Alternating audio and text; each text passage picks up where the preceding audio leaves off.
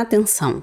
Esse podcast trata de assuntos violentos e pode não ser adequado a pessoas sensíveis a esses temas.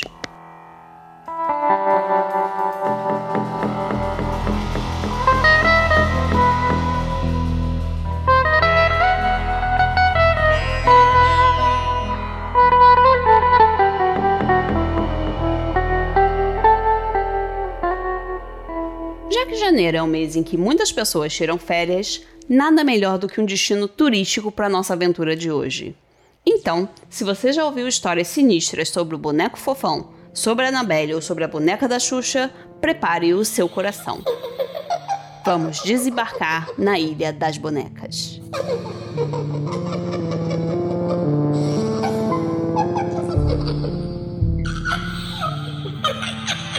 E esse é nosso episódio bônus de lançamento para você que adora uma história sinistra. Eu sou Thaís Messora e te desejo uma boa viagem.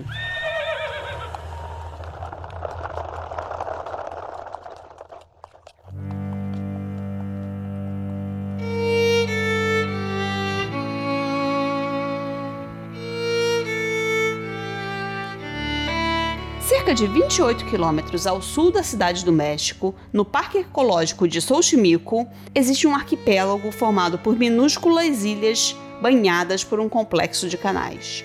Entre essas ilhas, uma se destaca.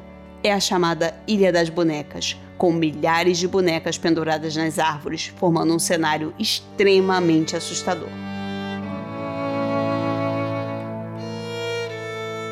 Mas nem sempre foi assim.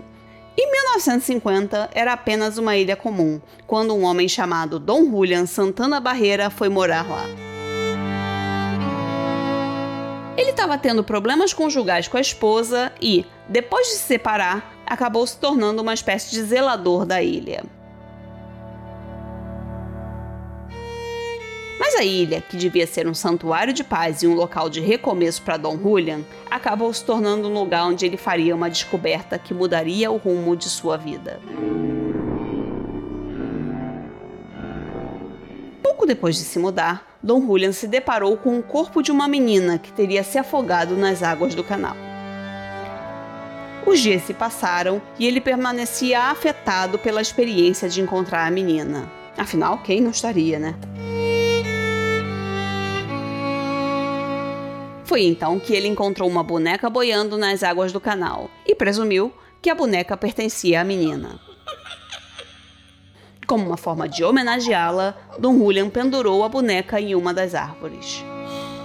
Esse foi o ponto de partida de uma obsessão que duraria pelos próximos 50 anos.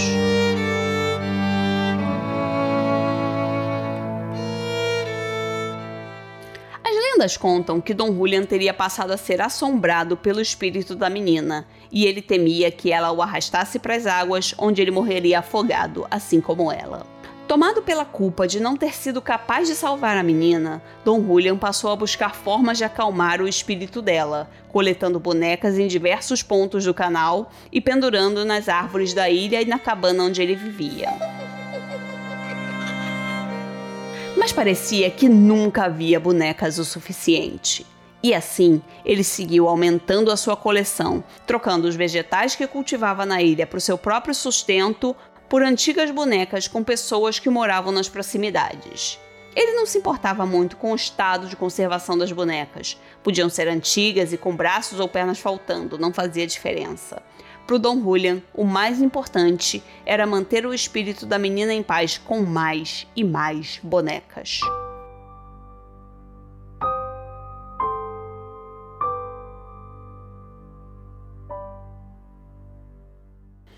O tempo, a coleção de Dom Julian foi crescendo e a ilha foi ganhando uma aparência cada vez mais assustadora. As bonecas estavam expostas à chuva e ao sol, então foram ficando envelhecidas com marcas escuras, outras foram envoltas por teias de aranha e se tornaram ninho para pequenos animais.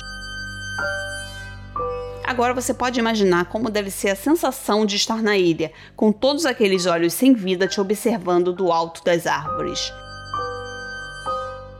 quase te chamando para brincar com elas para sempre. E sempre, e sempre.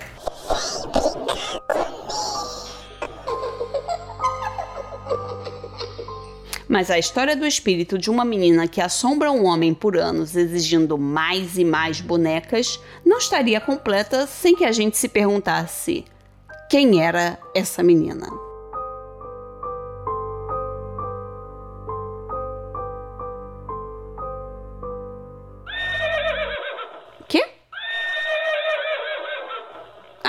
Tá, tá bom. Gente, desculpa, mas os cavalos pediram para falar que se vocês gostam das histórias que eu conto aqui, deviam conhecer meus livros na Amazon. E combinando com o tema de hoje, eu quero recomendar o meu conto Os Bonecos do Papai, que está no livro Medos Infantis.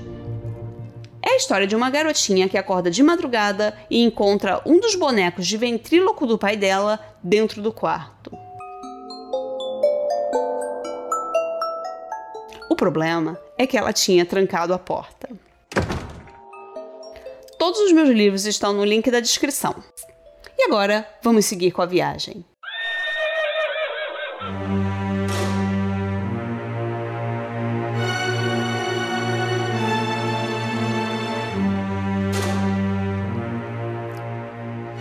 Longo dos anos, muitas pessoas se perguntaram qual seria a identidade dessa menina misteriosa que teria se afogado na região que acabou se tornando a Ilha das Bonecas. O fato é que não há registros oficiais dessa menina, e os próprios familiares do Dom Julian costumavam dizer que ele devia ter imaginado essa história.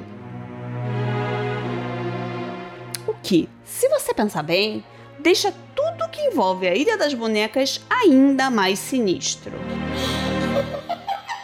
Porque se a menina não existia, o que o Dom Julian teria encontrado? Um fantasma? Essa é uma pergunta que permanece sem resposta e a existência ou não da menina se tornou mais um dos mistérios que rondam o lugar. Atualmente, a ilha se transformou num ponto turístico que atrai visitantes curiosos com a sua história sombria. Mas, se você está pensando em fazer as malas agora mesmo para a Ilha das Bonecas, tome cuidado. Naquela região existem ilhas falsas, fabricadas por pessoas que querem enganar turistas desavisados.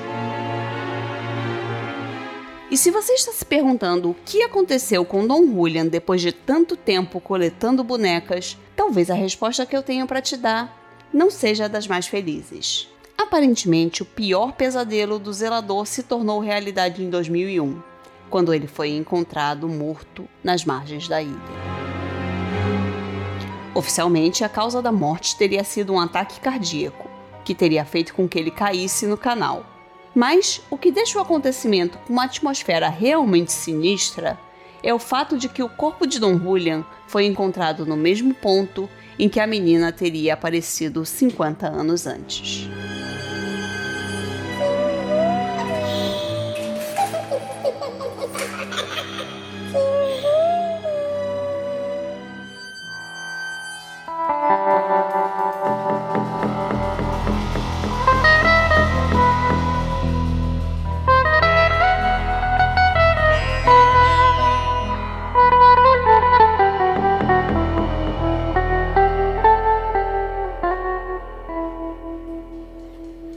Assim termina a nossa viagem de hoje.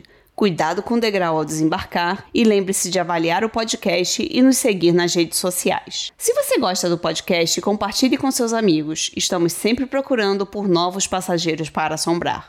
E não se preocupe, a carruagem sobrenatural é grande e tem espaço para todo mundo. Nossos passeios acontecem todas as sextas-feiras às 13 horas, mas você pode embarcar na hora que quiser pelo seu agregador de podcasts. Estarei te esperando para mais um passeio sobrenatural.